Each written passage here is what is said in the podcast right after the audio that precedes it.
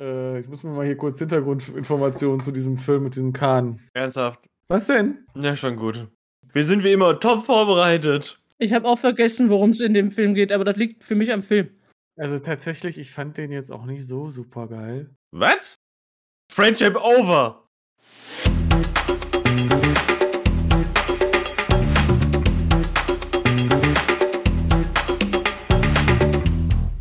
Hallo und Katsching an die Empfangsgeräte da draußen. Herzlich willkommen zu einer neuen Folge der glotzenden Zimbelaffen. Wir gehen in die nächste Runde, um ein bisschen über Soundtracks zu quatschen. Das wird heute wahrlich grandios, denn wir werden uns, wie schon jetzt bereits mehrfach angekündigt, in die Weiten des Alls vorwagen.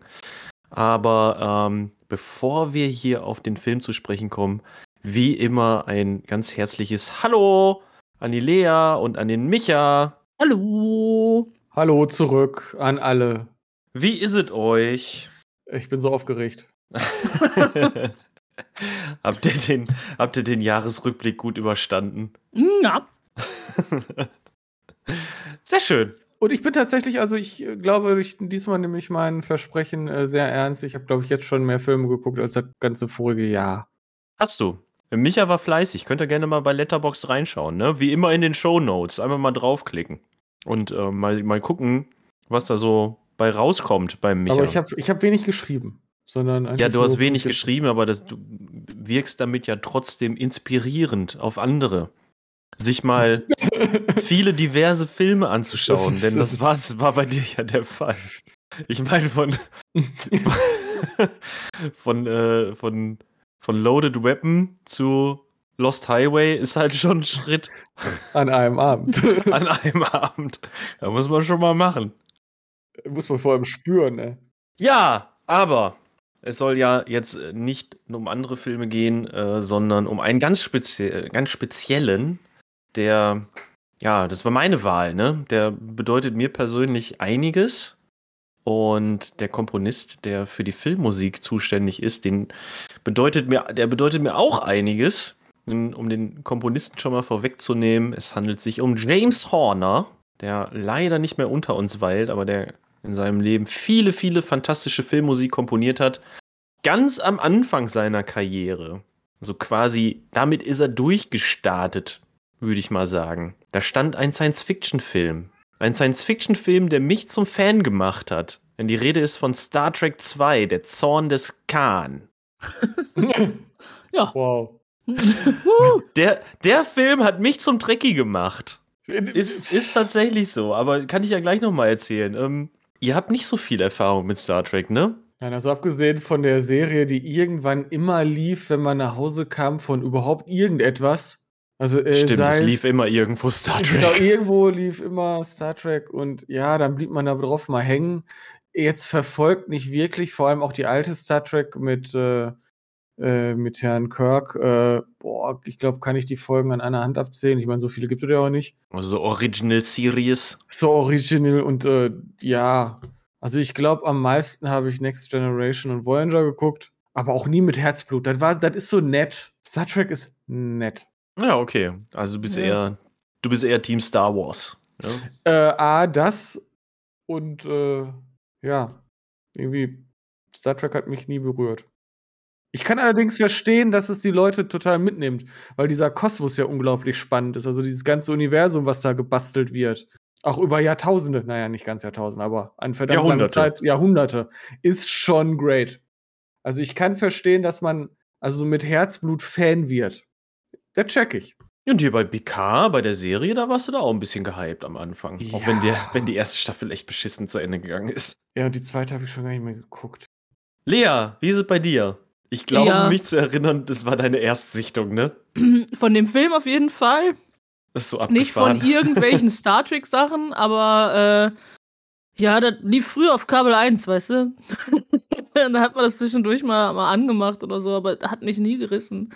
Und auch bei dem Film, ich, ich werde kein Trekkie. Ich bin ja auch kein Star Warsy. Das ist keine Ahnung, warum gerade die beiden Franchises mich nicht besonders abholen.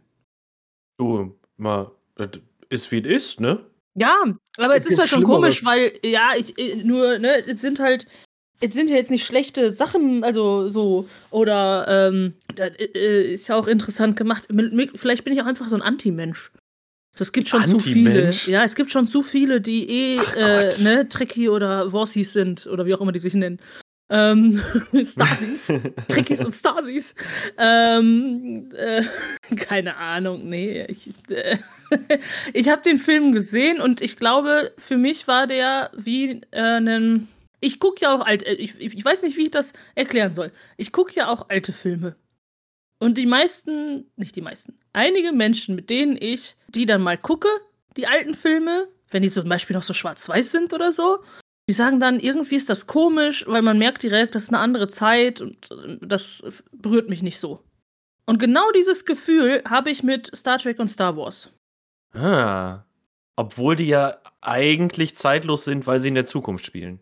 Ja, und weil die auch später gedreht wurden als alte Filme, die ich manchmal gucke. Okay. Aber äh, anders kann ich es nicht erklären. Ich habe dieses Gefühl mit, ja, ich verstehe, warum Leute das cool finden, mhm. aber ich tue es nicht. ich weiß auf jeden Fall, was du meinst. Ist, ja, man kann halt partizipieren oder antizipieren, warum, ja, warum ist dieses Franchise so groß geworden? Was fasziniert die Leute daran? Aber wenn man es selber nicht fühlt, dann ist das so, mhm. ne? Ich mhm. habe das beispielsweise ja mit, mit Fantasy. Das ist hm, ja so hm. mein hm. Knackpunkt und so. Ich bin ja. Deshalb auch Herr der Ringe zum Beispiel äh, hängt bei mir, funktioniert bei mir viel besser. Ja, genau. Und ich finde, Herr der Ringe ist, ist ein sehr egales Franchise. da spüre ich halt wirklich gar nichts. So, Herr der Ringe ist für mich so, ja, ist halt auch da. ist das nicht lauter? also Drachen, Elfen und Zwerge finde ich einfach unfassbar ungeil. Aber auf Harry Potter können wir uns doch jetzt alle einigen, dass das geil ist, oder? Nee, naja, bis zum fünften vielleicht. Nee, Harry Potter finde ich auch hochgradig egal. Ja, das war total nett mit euch, diesen Abend zu Ich kann aber verstehen, aber ist warum doch schön, das dass Leute wir alles so abdecken. Ja, wir decken wirklich alles ab. Und wie gesagt, ja, das ist halt genau das, was die Lea sagt. Ich kann total gut verstehen, warum die Leute das mögen. Ich kann es total nachvollziehen, aber es ist halt nichts für mich. Und ähm, bei Star Trek und bei Star Wars, jetzt mal abgesehen davon, dass, dass ich das Quatsch finde, dass es da so verfeindete Lager gibt, das sind zwei völlig unterschiedliche Franchises, die man eigentlich nicht miteinander vergleichen sollte, außer dass sie in irgendeiner Zukunft spielen. Da, da hat es mich damals erwischt. Ich habe es offensichtlich zum richtigen Zeitpunkt gekommen, äh, geguckt und ich war ja schon immer sehr Science-Fiction-affin. Ich glaube, eine, einer meiner ersten Erinnerungen ans Fernsehen ist Raumpatrouille Orion auf dem Fernseher von Aha. meiner Oma. Kommt daher nicht auch der Countdown? Da ist ein Countdown, ja. Ja, aber ist der nicht dadurch auch von NASA übernommen worden? War das nicht so? Hm. Oder ist das jetzt so eine Fake-Lore, die, die durch die ich Welt glaube, ich, ich, bin mir nicht sicher, ob so eine Produktion wie Raumpatrouille Orion so krassen Einfluss auf die Arbeit der NASA hatte. But I don't know. Möglicherweise war da irgend so ein Deutscher. Ich meine, da waren ja auch einige Deutsche. Ja, äh, ist naja. richtig. Ja, ja. Dann haben die ich dann mein, gesagt, so, ey, da in Deutschland, da gibt's doch eine. die zählen runter. Von zehn. Wäre eine mega Anekdote, keine Frage. Jedenfalls auch so, ne, die, die alte Star Trek-Serie, die fand ich auch faszinierend. Und ähm, habe da auch, glaube ich, jede Folge von geguckt. Ja, die Serien danach auch immer verfolgt. Sind, glaube ich, bei Next Generation sind wenige Folgen dabei, die ich nicht kenne auch sowas wie Deep Space Nine ist halt eine, eine wahnsinnig krasse Serie. Und danach flacht es dann langsam ab. So Voyager habe ich noch ein bisschen verfolgt, aber Voyager ist richtig dumm geworden irgendwann. Jetzt muss ich auch ganz dringend irgendwann mal in diese neue Serie reingucken, die jetzt äh, im Moment noch bei Paramount Plus läuft. Da habe ich noch keine Lust gehabt, Geld für auszugeben. Jedenfalls, genau, ich war im richtigen Alter. Da lief das irgendwann mal, liefen die ganzen Filme, ja, wahrscheinlich auf RTL oder Sat 1. Wahrscheinlich Sat 1, ne? Ja. Und ich habe den dritten Teil, das war der erste Teil, den ich gesehen habe. Und vorher war das, vielleicht war, ich da noch ein bisschen zu jung. Da ähm, habe ich das realisiert, dass das ganz cool ist. Ich glaube, ich habe den dritten, vierten und fünften gesehen und danach auch nicht mehr. Aber als dann der zweite Teil im Fernsehen kam, ne, der hat mich richtig umgehauen. Da war ich richtig begeistert. Komplett einfach abgeholt. Und äh, zählt bis heute zu meinen, zu meinen Lieblingsteilen neben dem sechsten. Einfach unfassbar gut. Naja, genau, so viel zu meiner Geschichte. Ich habe dazu gar keine. Ich überlege auch immer noch, ob das meine Erstsichtung war oder nicht. Also ich kenne ganz viele Bilder von dem Film.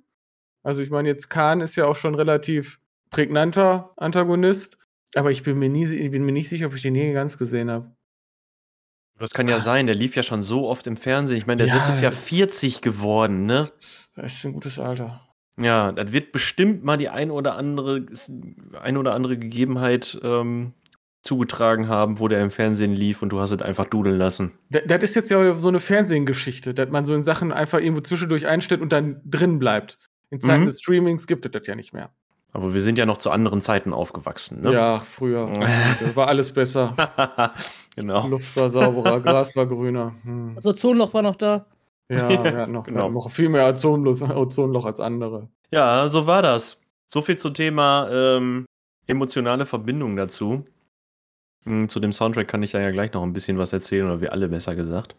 Soll ich mal zusammenfassen oder möchte das einer von euch übernehmen? Ist dein Film. Jeder Ja, fasst seinen Film zusammen. Ach, ich habe gedacht, ich kann es irgendwie abwenden. Ich bin da so schlecht im, ich bin da so schlecht im Zusammenfassen. Okay. Ja, worum geht's in Star Trek 2, der Zorn des Khan aus dem Jahre 1982? Ja, wo fange ich an? Hm, vorne am besten, ne? Äh, es wird ein alter Gegner wieder aufgegriffen, nämlich äh, titelgebender Khan, der schon in der Originalserie aufgetaucht ist und von Kirk auf einen Planeten verbannt wurde. Der wird von Chekhov gefunden und Captain Terrell. Die sind nämlich auf der Suche nach, einer, äh, nach einem geeigneten Planeten für Terraforming. Das ist nämlich so die zweite große Story in dem Film.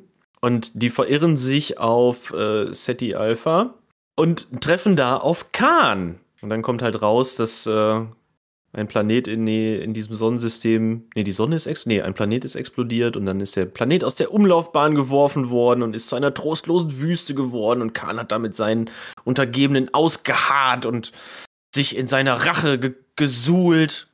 Und das hat ihn, hat ihn am Leben gehalten und natürlich sein überragender Intellekt Hm, geht so, ne? auf den wir wahrscheinlich noch öfter zu sprechen kommen. Jedenfalls kapert er kurzerhand das Raumschiff von Captain Terrell, die Reliant, und macht sich auf den Weg, um Kirk platt zu machen. Und Kirk wiederum, mittlerweile Admiral, empfängt einen äh, Funkspruch von Carol Marcus, das ist seine alte Flamme, Hm. zufälligerweise auch die äh, Chefwissenschaftlerin von diesem Terraforming-Projekt und diesem Genesis-Projekt heißt es.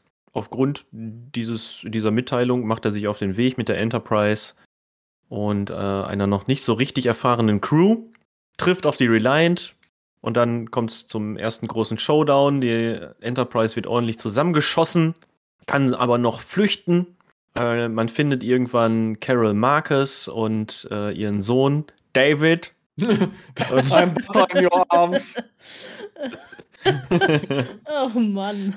Doch, der David, ey. David, er entpuppt sich auch dann als Sohn von Kirk. Das war übrigens nicht überraschend. Das war nicht überraschend, das ist richtig. Das war sehr Oh. erwartbar, aber ist nicht schlimm. Spielt eigentlich auch jetzt nicht so eine wahnsinnig große Rolle, außer dass David in der ersten Szene, wo die sich äh, gegenüberstehen, ähm, direkt mit dem Messer auf ihn losgeht. Ja, läuft beziehungstechnisch bei denen nicht so gut. Genau. Khan kommt aber in der Zwischenzeit in die Finger der Genesis-Probe. Und ähm, ja, dann geht's in die letzte Entscheidungsschlacht im Mutara-Nebel. Und äh, da kann Kirk den, der, die Reliant dann auch stellen und macht sie kaputt. Hat aber keinen Warp-Antrieb mehr, die gute alte Enterprise. Und versucht dann eben aus, dieser, aus diesem Nebel zu entkommen, weil Khan nämlich mit, seiner, mit seinem letzten Atemzug hat er diese Genesis aktiviert und wenn die hochgeht, geht halt alles kaputt. Und ja, um da rauszukommen, opfert sich Spock. Spoiler, Spoiler. Ich habe auch geweint. Hasse, ne? Habe ich gesehen. Mhm. Habe ich Mhm. genau gesehen. Er, er opfert sich, er stellt die Warp-Geschwindigkeit der Enterprise wieder her, die kann flüchten und äh, er stirbt dann im Reaktorraum und am Ende gibt es dann eine Weltraumbestattung und aus dem Nebel und der Genesis-Probe formt sich ein neuer Planet. Filmende. Da passiert eigentlich unglaublich wenig, ne? Ja. Ja, gut, Ja, so, aber ich meine, du brauchst ja nicht viel, um eine, um eine vernünftige Geschichte zu erzählen. N nein. Und ich Nein. sag mal so, Rachegeschichten sind ja auch immer die einfachsten. Das ist Dafür korrekt. braucht man halt nicht viel. Ich finde nur tatsächlich, dass, äh, also so, so cool Khan aussieht, Mhm. so, so, so blöd ist er und so wenig kann man ihm ernst nehmen, finde ich. Aber dabei hat er doch eine außerordentliche Intelligenz. Ja, und das ist sein Problem. Also die ist so außerordentlich, die ist förmlich nicht mehr messbar. Einen überragenden Intellekt. Das ist der Ja. Hammer. Ja, er ist eigentlich komplett von Hass zerfressen und ist auch blind vor Hass und äh, will eigentlich nur die Welt brennen sehen. Also im Grunde genommen will er Kirk brennen sehen, ne? Ja. Hat aber auch den großen Nachteil, dass er sich mit der Reliant nicht auskennt. Seine Crew kennt sich mit dem Schiff nicht aus. Also er macht ja auch viele Fehler. Es mag sein, dass sein überragender Intellekt äh, für, für Überleben auf, auf äh, SETI Alpha fun funktioniert hat, aber so im, im Weltraum und mit Kampf und äh, das hat er nicht so drauf, ne? ja. Klar, also Nein, kühl, nein, kühlen Kopf bewahren ist nicht so seins. Nee, Nee. nee. Rage ist eher so sein Ding. Ja. Mit Zorn förmlich. aber deswegen ja was? auch so geil, weil ich finde, Khan ist, ist nicht der beste Bösewicht im Star Trek-Universum, bei weitem nicht. Aber er ist derjenige, dem es am meisten Spaß macht, zuzugucken. Oder? Mm, Also, um ganz ehrlich zu sein, Mhm. war ich sehr irritiert jedes Mal, wenn ich Kran gesehen habe, weil das halt so aussieht, als hätte der zwei. Und zwar nicht muskulöse, sondern einfach nur zwei voluminöse Brüste. Als hätte der so ein. Weil dieser Ausschnitt von, von seinem Pelzding, das er da trägt, halt so da drüber liegt. Oder Lederding so da drüber liegt, wie ich es, wie man es heute eher bei äh, Sternchen auf dem roten Teppich sieht. Und das es sah immer aus, als hätte er ein krasses Dekolleté. Ey, der hat sich aufgepumpt ordentlich. Ja, das hast du mir da auch erzählt. Trotzdem hat das nichts geändert an dem, wie es aussah. Also es ist ja schön, dass er sich aufgepumpt hat. Herzlichen Glückwunsch oder was auch immer. Also gut, dass du es geschafft hast. Keine Ahnung. Wow. Aber von dem, wie er aussah, sah es aus, als wäre ein, äh, ist ja auch vollkommen in Ordnung, aber auch so ein Hybrid. Also als wäre er so ja, bi- bi- bi- er ist ein bigeschlechtlich. genmanipulierter Mensch. Ja. Für Und hatte er hatte eindeutige Indianer. weibliche Einschläge für mich. Ernsthaft? Ja, Okay. wegen der Brüste. Wegen der Brüste. Ich hab Gehst nur du wieder Brüste nur nach dem. Außen, Ja. Äußeren? So bin ich halt. Aber man kann ihm ein, ein, ein, ein gewisses Charisma kann man ihm ja schwer, schwer absprechen, oder? Er, er muss es ja anscheinend haben, sonst hätten ihm nicht so viele Leute, wären ihm nicht so viele Leute gefolgt, ne? Nee, ich meine auch so dem Schauspieler einfach. Und so wie er das so rüberbringt. Ich meine, er ist komplett im Overacting-Modus, aber es passt doch. Es ist genau wie die Dingens. Er hat mich nicht. Okay. Na gut. Tut mir leid. Wir entschuldigen uns mal wieder. Nee, nein, wir entschuldigen uns immer, wenn wir sowas sagen. Dafür muss sich niemand entschuldigen. Ich weine gleich, wenn die Aufnahme beendet ist. Bis dahin versuche ich die Tränen zu unterdrücken. okay, was sagt ihr denn zu dem Rest des Films? Wie hat euch das denn gefallen? Ich meine, dass ich den Film mag, daraus habe ich jetzt schon keinen Hehl gemacht, aber da würde mich jetzt mal eure Meinung interessieren. Ich war nicht gelangweilt. Okay. Also hat mich ja, unterhalten. Ja. ja, der war unterhaltsam. Der war jetzt nicht sonderlich deep. Der war nicht sonderlich action-highlightig. Ich mag irgendwie Weltraumschlachten doch ganz gerne.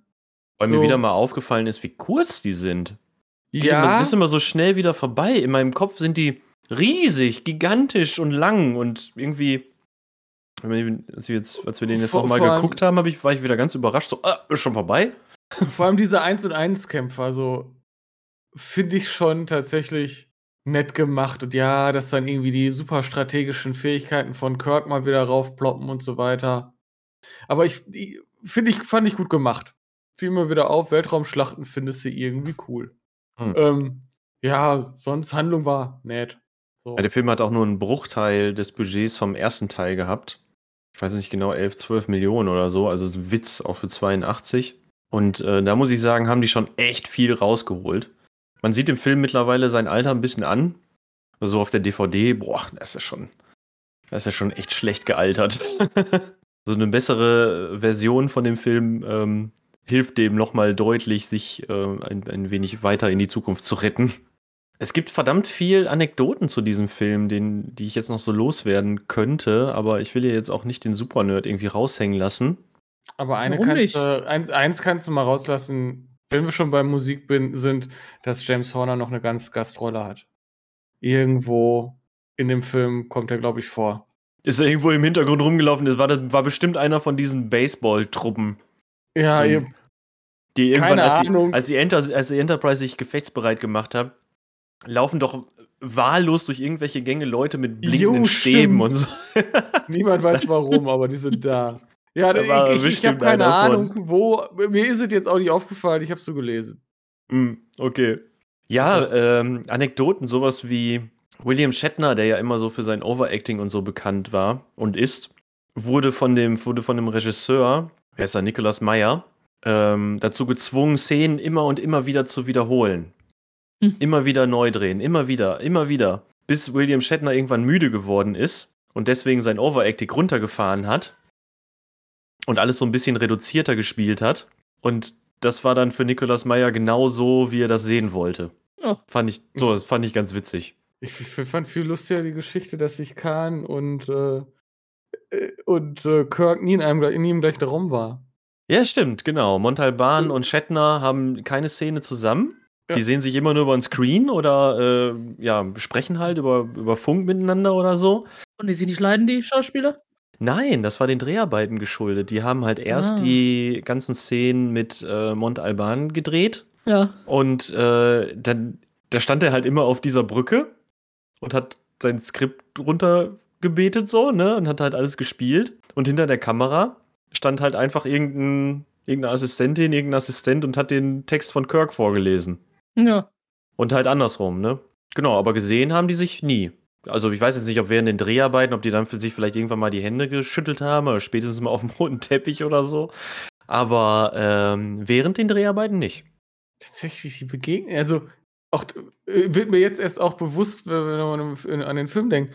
Der, Protagonist und Antagonist begegnen sich den ganzen Film nicht einmal, die hauen sie nie einmal ins Gesicht. Nee. Das findet alles nur auf Schiffen statt. Genau. Ja, und der Meyer, der hatte das auch extra so ausgelegt. Ähm, er wollte halt nicht äh, an Star Wars anknüpfen im Sinne von, ähm, weiß nicht, so Dogfights mit, mit kleinen, schnellen Jägern, Mhm. sondern er hat das eher so maritim angelegt, das Ganze. Ich finde, das merkt man auch sehr, sehr stark. Also die Kämpfe spielen sich ja eher äh, zweidimensional ab. Jetzt mal abgesehen vom Showdown. Ja, und sind sehr langsam und bedächtig. Ja, genau, so als würden zwei Zerstörer aufeinandertreffen. und sich Breitseiten gegenseitig. Ne? Ich meine, die Enterprise kriegt ja auch im wahrsten Sinne des Wortes eine Breitseite ab. Ihr wird quasi der Mast weggeschossen. Also sollte so eine Mischung aus, aus maritinem, maritimem Gefecht sein und äh, tatsächlich auch so ein bisschen äh, an, an U-Boot-Krieg angelehnt. Äh, überhaupt ist der Film sehr militarisiert worden. Das ganze Franchise ist mit dem Film sehr militarisiert worden. Und Gene Roddenberry fand diese Militarisierung des ganzen Franchises, also dessen, was er eigentlich erdacht hat, fand er richtig scheiße. Wollen wir zur Musik kommen? Ja, ich könnte noch ganz schön lange über diesen Film reden, aber da seid ihr offensichtlich die falschen Gesprächspartner für. very, very sorry. Ist- Ach, Mann. Ja, kommen wir zur Musik. Das, Ach, Proble das Problem ist, dass ich auch gar nicht, also ich kann nicht mal richtig abrenten über den Film. Weil Nee, der gar nicht schlecht. ist. Ja. Ja. genau, der ist einfach, der ist einfach nicht schlecht, der ist aber auch nicht so gut, dass man, also für mich jetzt, dass ich den so unglaublich feiern kann.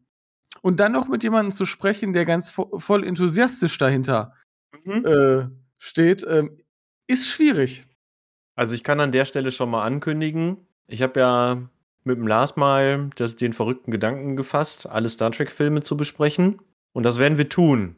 Deswegen fahre ich mich da jetzt einfach mal ein bisschen zurück und ich halte mich mal ein bisschen zurück mit meinem Enthusiasmus. Ich kann das ja auch verstehen, ich kann auch eure Einstellung sehr gut verstehen dazu, alles gut. Und äh, dann werde ich das alles noch mal zu anderer Zeit in die Welt hinaus posaunen. Wie unfassbar geil dieser Film ist! Und der Soundtrack. So, jetzt kommen wir zu James Horner. Der Mann, der einen kurzen Gastauftritt hat. Also ich glaube, ich glaube tatsächlich, dass für mich der äh, die Musik den Film darum auch besser gemacht hat. Weil die fucking gut ist. Okay, wenn du das so ausdrücken magst. ich glaube, Horner hat sich da gute Gedanken gemacht. Und ich habe ähm, ich habe das schon vor der Aufnahme erwähnt. Ich habe mir da ja noch mal was zu angeguckt. Und er ist ja auch ein ein Komponist mit Geschichte. Äh, ja, ich glaube, er hat sich wirklich gute Gedanken gemacht, wie er da den Film verfilmt, äh, ver ver vertont, so rum. äh, und das hat dann den Film ein bisschen mehr zusammengeklebt für mich. Ja, also da kamen, glaube ich, mehrere Sachen kamen da zustande oder kamen da parallel irgendwie übereinander. James Horner, man hat sich ja für ihn entschieden, weil Jerry Goldsmith, der ja den ersten Teil vertont hat, der war zu teuer. Und dann hat man, hat man gesagt, na komm, hier, mach das Ja. mal. Und danach hat er einfach alles gemacht. Und danach hat er alles gemacht. Ich scroll gerade noch mal durch die Liste der Filme, die er, wo Ja. er, an denen er sich Soundtrack, der, der hat einfach alles. Wahrscheinlich aus einem guten Grund. Fuck. Und gleichzeitig war es aber auch so, dass der Film, der wurde zu dem Zeitpunkt, als Horner angefangen hat, sich mit der Filmmusik zu beschäftigen, wurde er schon geschnitten. Ja. Das ist so parallel zueinander geschehen. Das heißt, Horner hat immer den verfügbaren Rohschnitt bekommen und konnte dann die Musik dazu machen. Hatte also jetzt nicht, also konnte nicht einfach von Anfang an irgendwie ein Thema durchkomponieren, sondern Hm. hat sich da eher an den Szenen orientiert. Ich glaube, das ist auch eine andere Herangehensweise. Ja, vielleicht hat er sich deswegen ja auch für die Programmmusik entschieden. Also für diese ganz klare, ich habe ein Thema für X, Y und Z. Mhm.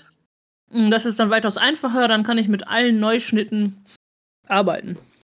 So wird es wohl entstanden sein. Ne? Und auch so ein äh, Nikolaus Meyer, der Regisseur, der hat auch viele äh, Einflüsse dabei gesteuert. Also er hatte ganz klar gesagt, es soll irgendwie maritim angelehnt sein. Ähm, Meyer hatte immer so, eine, so ein Seefahrerabenteuer irgendwie im Kopf und hat das dann wohl auch mit Horner immer so kommuniziert und so ist dann dieser Soundtrack entstanden. Lea, Programmmusik. Äh, Erkläre uns das mal.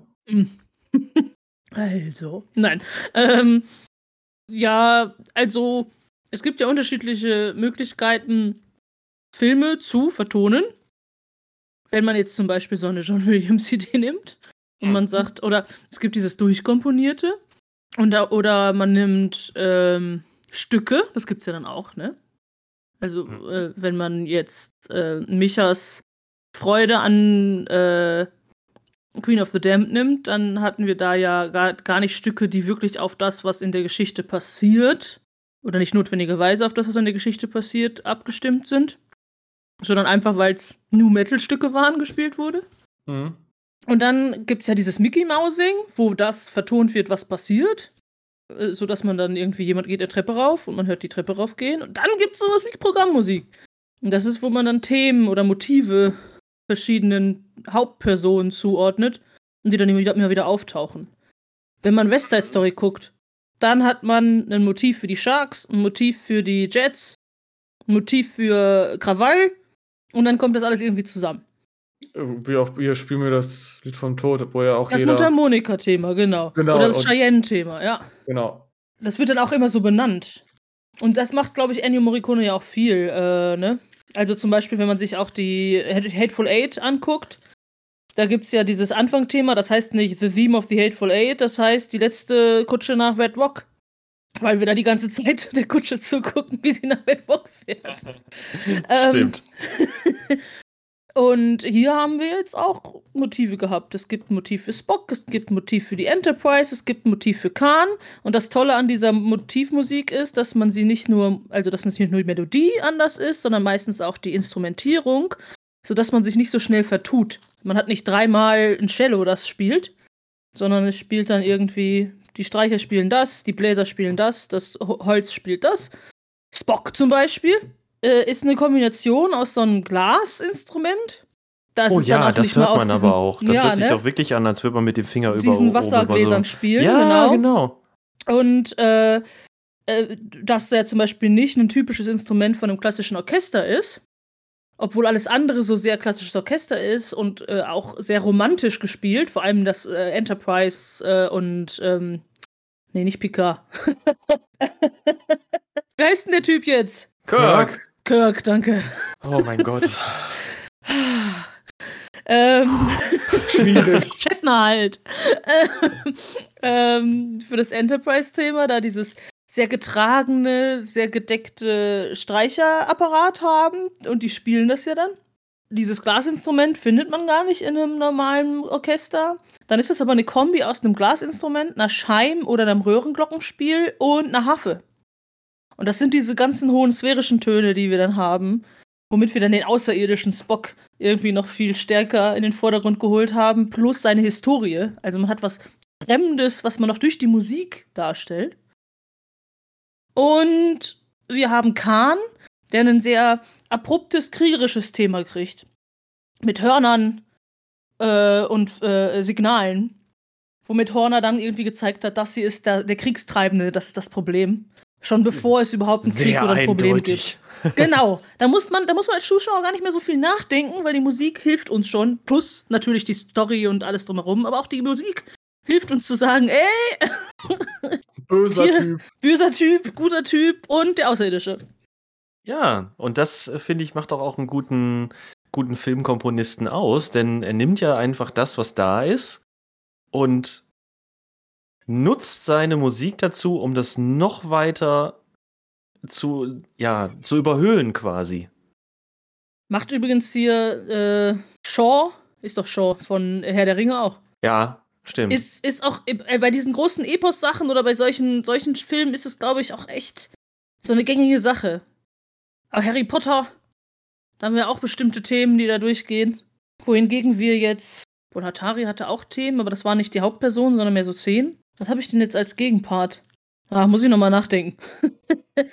ob das, äh, ob, ob wir viele Filme haben. Ja, jetzt, wenn man so, äh, ich weiß nicht, Spider-Man oder die ganzen Marvel-Sachen nimmt, ist es ja eher ein Hauptthema der Filme. Ne, es gibt ja das Spider-Man-Hauptthema, aber das ist ja eher weniger nur, weil Spider-Man auftaucht, kommt das Thema oder so. Ja, Marvel ist ein, ist ein guter Punkt irgendwie. Da ist die Filmmusik auch gut, aber die ist nicht so prägnant, die bleibt nicht so im Kopf. Ja. Äh, die Szenen an sich sind ja teilweise bei Marvel schon so überhöht und so über alle Maßen irgendwie in die Fresse. Da äh, ja, fällt die Musik irgendwie hinten runter. Aber hier ergänzt sie den Film ja. Ja. Finde ich. Ne? Sie ergänzt nicht eine, sie ergänzt erzählt einzelne mit. Szenen, sie erzählt mit, genau, sie erzählt was über die Person, ja, lässt auch die Story voranschreiten und das geht da sehr, sehr schön Hand in Hand und ich mag diesen Soundtrack wirklich sehr. So, der begleitet mich auch schon sehr, sehr lange tatsächlich. Seine 40 Jahre ungefähr, also nicht einer ganz, der aber ersten CDs, die ich, glaube ich, gekauft habe. Ich Freak, ey, hab mir einfach mal, hab keine Bravo gekauft, keine Bravo-Hits, sondern hab mir einfach mal Star Trek 2, der Zorn des Khan Soundtrack geholt. Und war immer ganz irritiert, dass die Reihenfolge auf dem Soundtrack anders ist als die Szenen im Film. ja. Das ist ganz, ganz, ganz crazy. Das kann ich mir auch nur damit erklären, dass er wahrscheinlich äh, so aufgenommen hat, wie er die Schnitte bekommen hat, den Rohcut gekriegt hat. Ja, ich kann den, wenn ich den höre, dann kann ich die nächsten Töne schon mitsummen. So gut kenne ich den. Ich, äh, wenn du den an irgendeiner Stelle anmachst, dann kann ich dir genau sagen, was gerade im Film passiert und ich kann dir auch sagen, welcher Ton als nächster kommt, welcher, welcher Streicher als nächster einsetzt und so. So oft habe ich den schon gehört. Ich kenne in- und auswendig kenne ich diesen Soundtrack. Er ist auch sehr ein, also ich fand ihn sehr eingängig. Ich konnte ihn quasi während wir guckten an einigen Stellen auch mitsummen. Genau, da sind, ja genau. Dadurch, dass da diese äh, Wiederholungen von den Themen drin sind, die ja meistens figurenbezogen sind, also wobei die Enterprise eben auch eine Figur ist irgendwie, eingängig passt schon.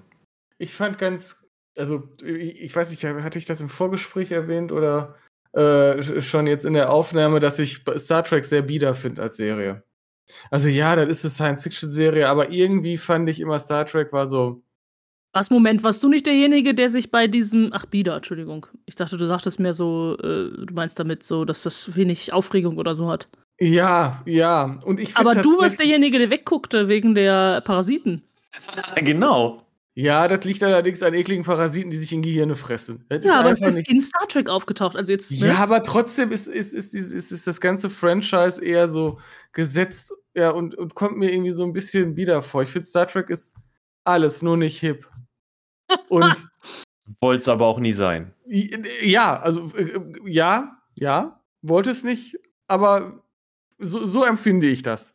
Und das empfinde ich bei dem Soundtrack auch. Also ich finde ihn, ich meine, da wird ein Science-Fiction-Film vertont und das ist eigentlich ja doch sehr unaufgeregt, ähm, dem Film auch und den, den Szenen geschuldet.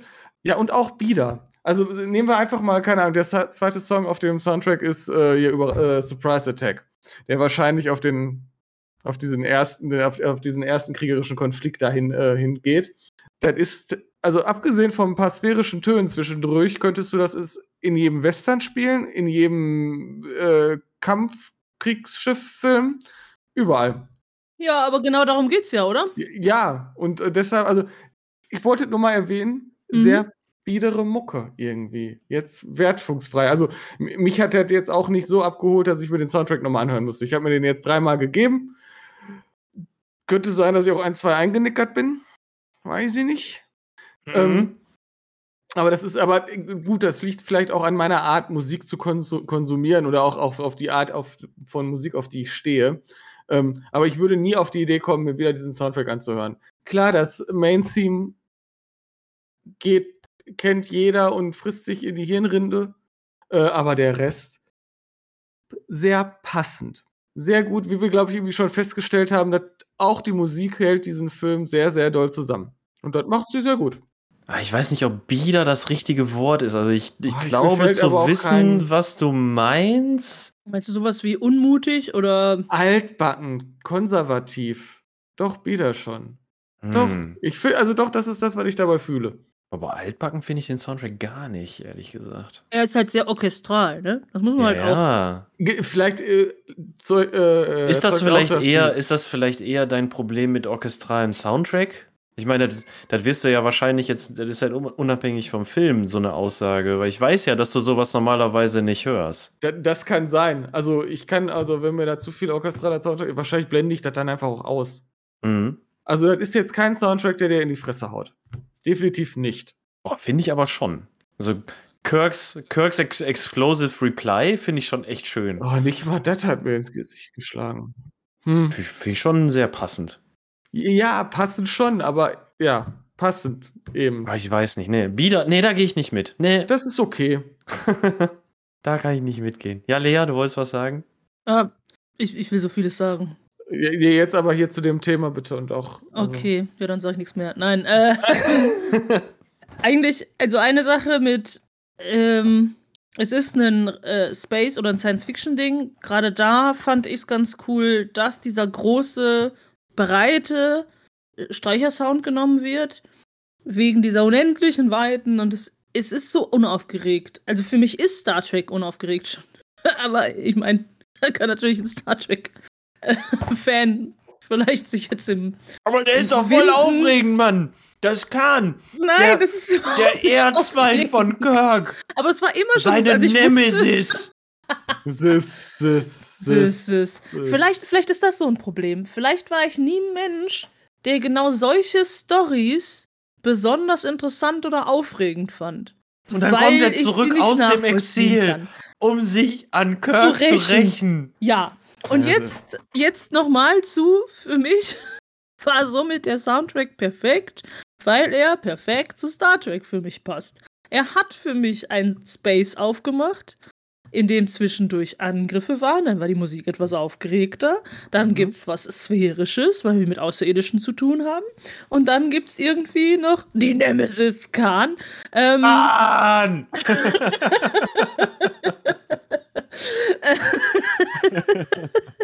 Und äh, ja, das Punkt. Was jetzt nicht äh, abschlagen soll, dass ich, ich glaube, ich verstehe, was du meinst mit, dass er dadurch altbacken wirkt, weil er nicht progressiv ist oder sowas, oder wie auch immer man das nennt, ne? Ja. Wenn ich jetzt äh, als Gegenstück mir anhöre, was äh, äh, Kubrick in 2001 gemacht hat, Ja, das war ein bisschen progressiver. Ja, der dann so ein Ligeti, nimmt, ne? Was aber auch eigentlich nur sphärisch für mich war. Mhm. Und also die beiden, die. Das steht sich jetzt nicht so stark in Kontrast, finde ich. Bloß, ich, ich finde Ligeti besser. Nur Ligeti hat das nicht extra für Kubrick geschrieben. Sondern Ja. Kubrick hat ein Stück genommen und da drauf gesetzt. Und Horner hat sich hingesetzt und hat überlegt, was er da, was wie er da geil, schaffen wie das soll. noch geiler werden könnte alles. Ja, und wie er dem Zuschauer helfen kann, die Story zu verstehen, die nämlich sehr schwer zu verstehen ist. Und ähm, hat das Will so sie, wollte sie halt weiter unterstützen. So. Unterstreichen. Aber hier äh, habe ich auch vor der Aufnahme gesagt, äh, auch diese Sache mit durch diese Themen bei der Schlacht. Äh, eins von Horners Zielen. Ich habe die, ich habe ein eine achtminütiges YouTube-Video gefunden, wo Horner über äh, Star Trek spricht. Kann man ja vielleicht auch verlinken. Und ein, eine Sache, die Horner verfolgt hat, war, dass in dieser Schlacht am Ende, da in diesem Nebel, es möglich ist, gut nachzuvollziehen, wer gerade einen Treffer erzielt und wer getroffen wird. Und das konnte er durch die Motivmusik auch umsetzen. Sodass Über äh, Übersicht und Überblick beim Zuschauer bleibt. Weiß nicht, hat jemand von euch die achte Staffel von Game of Thrones gesehen? Nein. Nee, ist Fantasy. Ja, okay. Ach so. Es gibt da eine, es gibt da eine Schlacht und die ist sehr dunkel. Also wirklich gefilmt, sehr dunkel. Ist halt so eine Nachtschlacht. Hm, macht Sinn. Und also ich als Zuschauerin habe bei dieser Folge völlig den Überblick verloren, wer da langläuft und warum. Weil manchmal konntest du die Person nicht richtig erkennen. Und wenn da dann so eine Motivmusik gewesen wäre, die gibt's ja auch bei Game of Thrones, aber das ist eine andere Geschichte. Nur sowas, ne? Äh, hat manchmal geholfen. Habe ich mir so noch nie Gedanken so gemacht, ehrlich gesagt. So so aus der äh, Warte habe ich das noch nie betrachtet. Also klar, weil bei mir bilden sich, wenn ich diesen Soundtrack höre, sowieso sofort die Bilder der einzelnen Szenen im Kopf. War für mich also immer irgendwo selbstverständlich. Schön, dass du das Ja. noch mal so herausgearbeitet hast. Ich glaube, ich werde den Film jetzt einfach noch mal gucken unter genau diesem Aspekt. Also das hast du jetzt schon so oft gesagt. Welche von den Filmen, bei denen du das gesagt hast, hast du nochmal geguckt? Also den gucke ich auf jeden Fall noch mal mit, Micha. Hätte ich mal die Fresse gehalten. Doch, doch. Ich, äh, ich werde vorbeikommen und dann Gucken wir den noch mal. Das Ja. wird geil. alle. Alles Star Trek-Filme. Geil. Gut, dass ich, keine Ahnung, ich, ich habe zu tun. Bin auch die nächste Zeit tatsächlich eigentlich auch nicht zu Hause. Ich habe viele, ich hab viele Termine. Um Khan dann noch mal kurz zu zitieren. Ich werde dich jagen. Um die Monde von Nubia und durch den Antares-Marstrom und durch die Flammen der ewigen Verdammnis. Ja, da wollte ich aber gar nicht hin. Aber und dann werde ich dich finden. Wir werden Star Trek zusammen gucken. Du wirst es lieben. ja, äh, mit diesen großartigen Worten verschwindet er mich ja jetzt für immer. Ja, ich glaube, wir sind am, tatsächlich am Ende, oder? Wir sind am Wir sind, wir sind sowas. Wir wollen uns schon umbringen. Ich glaube, das, das reicht jetzt auch. Eieieiei. Nee, schön. Hat Spaß gemacht, mit euch darüber zu reden. Lüg doch nicht. Ich glaube, unsere Tonspuren werden einfach rausgelöscht. Es gibt danach nur noch eine Stunde Jano. Ich halte einfach einen Monolog. Ich lösche den Download gleich direkt und spreche dann nochmal neu ein. So, weil die alle keine Ahnung haben. Hier geht's also, wie es wirklich. genau. Nein, nochmal, ey, alles gut. Ähm, die, das ganze, das ganze enthusiastische Gelaber äh, überlasse ich einfach einer, einer eigenen Star Trek 2 Folge, die ich dann irgendwann mal mit dem Lars aufnehmen werde, wo dann auch wirklich zwei Fans einfach nur diesen Film abfeiern werden. Das kann ich schon mal versprechen. Dürfte dann auch sehr, intra äh, sehr unterhaltsam werden, schätze ich mal. Vor allem für die, die den Film auch gut mögen. Sehr mögen. Ja, ja, genau. Das wird dann wirklich ein, eine Folge von Fans für Fans. Micha, machen wir das einfach mal für alle Jane Austen-Filme? Das wird groß. Boah, das wäre geil. Das wäre der Hammer. Ich mache eine Liste. ja, mach eine Liste. Jedenfalls, äh, der Micha hat ja gerade gefragt, was gucken wir eigentlich als nächstes? Ich habe keine Ahnung, was wir als nächstes gucken. Das werden wir gleich mal besprechen, äh, wie wir hier weitermachen, weil mit Soundtracks sind wir jetzt erstmal durch. Ja, waren drei Filme. Genau. Denn wir haben ja gesagt, immer drei Filme zu einem Thema und äh, hinten dran dann wieder irgendwas Trashiges als Finale. Genau. Aber wir haben schon so ein, zwei weitere Themen im, äh, in der Hinterhand, ne? Richtig, genau. Und wir klären jetzt gleich mal, wie wir da am Welches besten als nächstes weitermachen. kommt, ja. genau. Das heißt, Lasst euch überraschen. du sagst es, Lea. In diesem Sinne würde ich sagen, freut euch auf eine Überraschungsthemenfolge beim nächsten Mal. Guckt in die Shownotes, da steht alles Wichtige drin. Ich verlinke da auch gerne nochmal hier das Video ähm, äh, mit James Horner, das Interview. Ja, soll mal ciao von now, ne? Adios. Hab Sonne im Herzen. Haut da rein.